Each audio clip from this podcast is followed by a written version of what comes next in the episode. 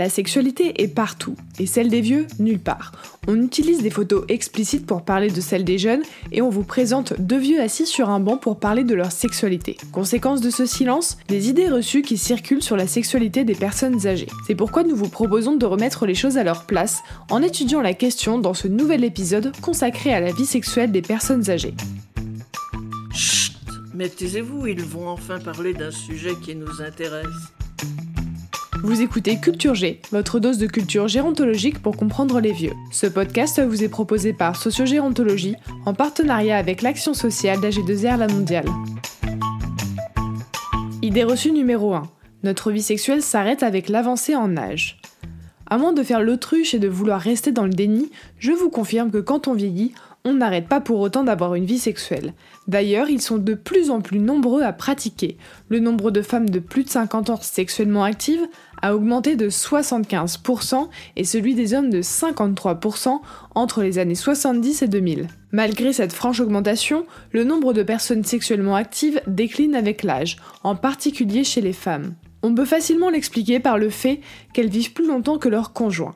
Le problème ici est de voir la sexualité comme une activité qui se pratique uniquement en couple.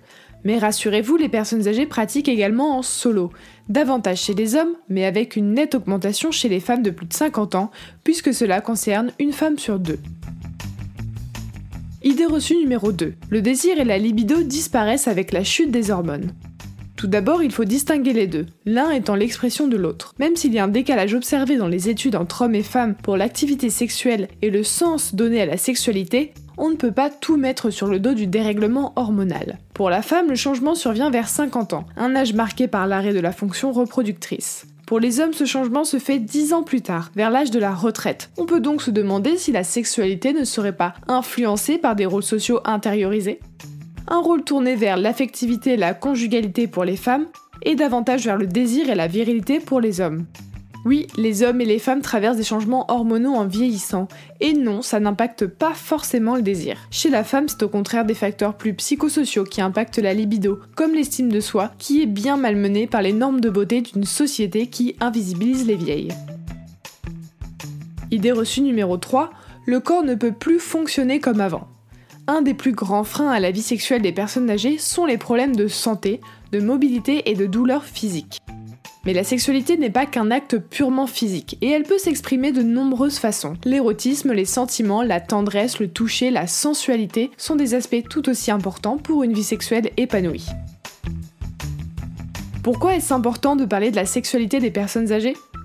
Je ne vous apprends rien en vous disant qu'avoir une vie sexuelle épanouie contribue à votre qualité de vie, qu'un rapport sexuel seul ou à plusieurs est la meilleure protection santé que vous pouvez avoir. Que ce soit pour libérer quelques hormones du bonheur ou renforcer votre système immunitaire, il n'y a que du bon à prendre.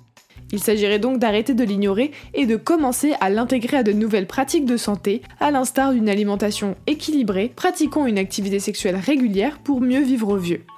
D'ailleurs, Gérard Zhuang, chirurgien et sexologue, le dit très bien. La sexualité est le médicament des gens bien portants. Donc arrêtons de la voir comme un problème et davantage comme une solution au vieillissement. Alors pourquoi la sexualité des personnes âgées reste tabou? Victime de censure sociale parce qu'il est difficile d'imaginer ses parents avoir une vie sexuelle, la sexualité des âgés s'est révolutionnée ces dernières années. De plus en plus de personnes sont convaincues de son effet sur le bien-être, et les rapports entre hommes et femmes deviennent plus égalitaires. L'idée n'est donc pas d'en parler à tout bout de champ, mais de dépasser ce tabou, et pourquoi pas en parler à son médecin ou un spécialiste qui peut aider à dépasser certains obstacles physiques pour ceux qui souhaitent pratiquer plus régulièrement. Alors n'abandonnez pas vos pratiques sexuelles sous prétexte que vous êtes vieux, et ne freinez pas le désir des vieux sous prétexte de leur âge. Ne sois pas pudique, Martine. À la façon dont tu regardes Jacques, on devine bien que le vendredi soir, vous ne faites pas que regarder Thalassa. Merci d'avoir écouté Culture G. Pour nous aider, laissez-nous une note ou un commentaire, partagez avec vos amis et abonnez-vous pour ne pas rater le prochain épisode.